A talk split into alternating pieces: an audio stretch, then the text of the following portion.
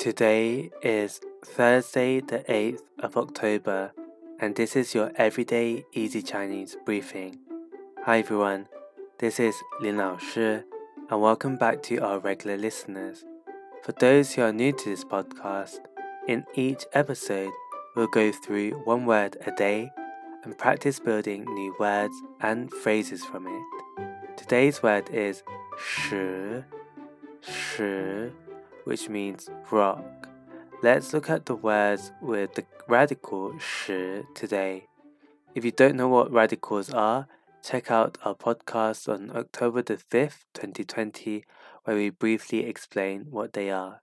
By the way, the following words from this podcast episode can be found on our website.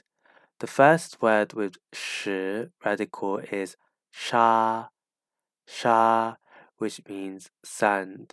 You may notice in this character that shi is on the left hand side, and then we have the character shao, which means small, in the right hand side. And this makes sense because sand are essentially tiny fragments of rock. The next one we have is ying, ying, which means hard.